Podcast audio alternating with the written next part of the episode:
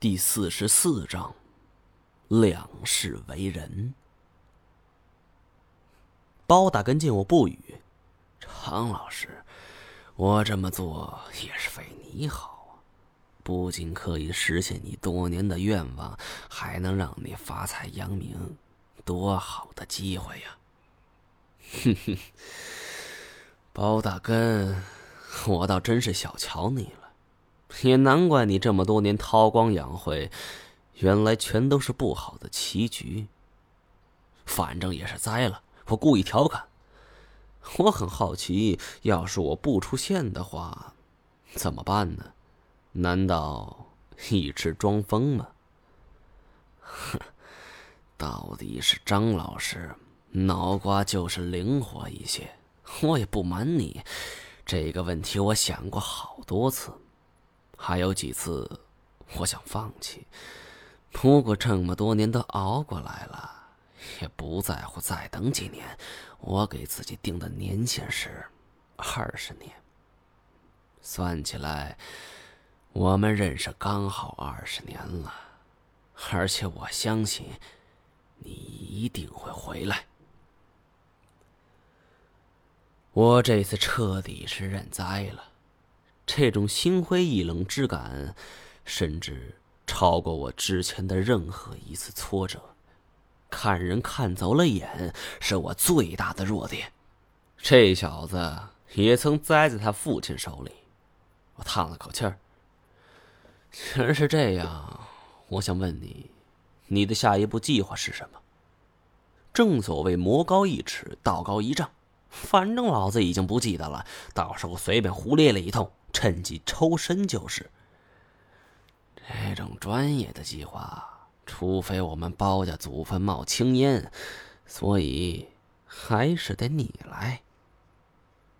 我思索片刻，虽然之前有过数次见到龙骨的机会，但是有关于这种生物，大部分还是停在纸面上。我灵机一动，决定用一些我以前的知识来一出瞒天过海。龙这种东西，顾名思义，呃，就是生理结构跟蛇是一样的，它们全身上都是肌肉，所以绞杀力量非常大。哦，对，别看它们体型很大，但其实它们平敌去制胜的法宝，靠的不是体型优势，这是不同于其他动物的。就像人们平时说什么龙虎斗，龙和虎的战斗力相当，虽然没传说中那么厉害。但是也不是一两个人能够抵抗的。说了许久，我自己都感觉很扯了。我试图从蟒蛇角度去解释，又试图从俗语的角度来解释。本以为自己已经露怯了，没想到包大根竟然听的是津津有味。你是读书人，呃，那你说一下，龙为什么叫龙呢？我靠！这可把我难住了。虽然我这一世是中文科班出身，但是学问远没如此刨根问底儿。我只知道长角的龙是上古先民虚构的形象。最初科学界认为它身上集合了多种动物的显著特征，其目的是突出这种动物的威严与庄严。在二十世纪四十年代。著名的学者闻一多啊，便探讨了龙的原型。据其考证，龙图腾的最初原型便是蛇图腾，在消灭了牛图腾、虎图腾等等图腾之后，就把牛角和鹿角加在蛇的头上，后来又加上猪头或者马头，再加上虎或者鳄鱼的腿、鹰的爪子、鱼的鳞、花的尾巴。经过了长期发展，众多图腾结合，就形成了中华龙图腾的形象。闻一多之后，不少学者也认为龙的原型就是蛇，这也是我刚才为什么一直往蟒蛇身上靠的原因。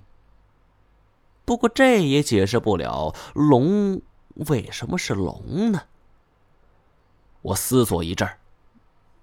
关于龙的称呼，其实也是一种默认的文化形式，潜移默化而已，就好比咱们人为什么叫人呢？不叫猫啊狗？你有没有想过？其实我这种属于很狡猾的转移话题，并没有把握能让包大根转移注意力，但他是一脸的冥思苦想。忽然，他一拍大腿：“这……呃，你说吧，呃，咱们什么时候行动？”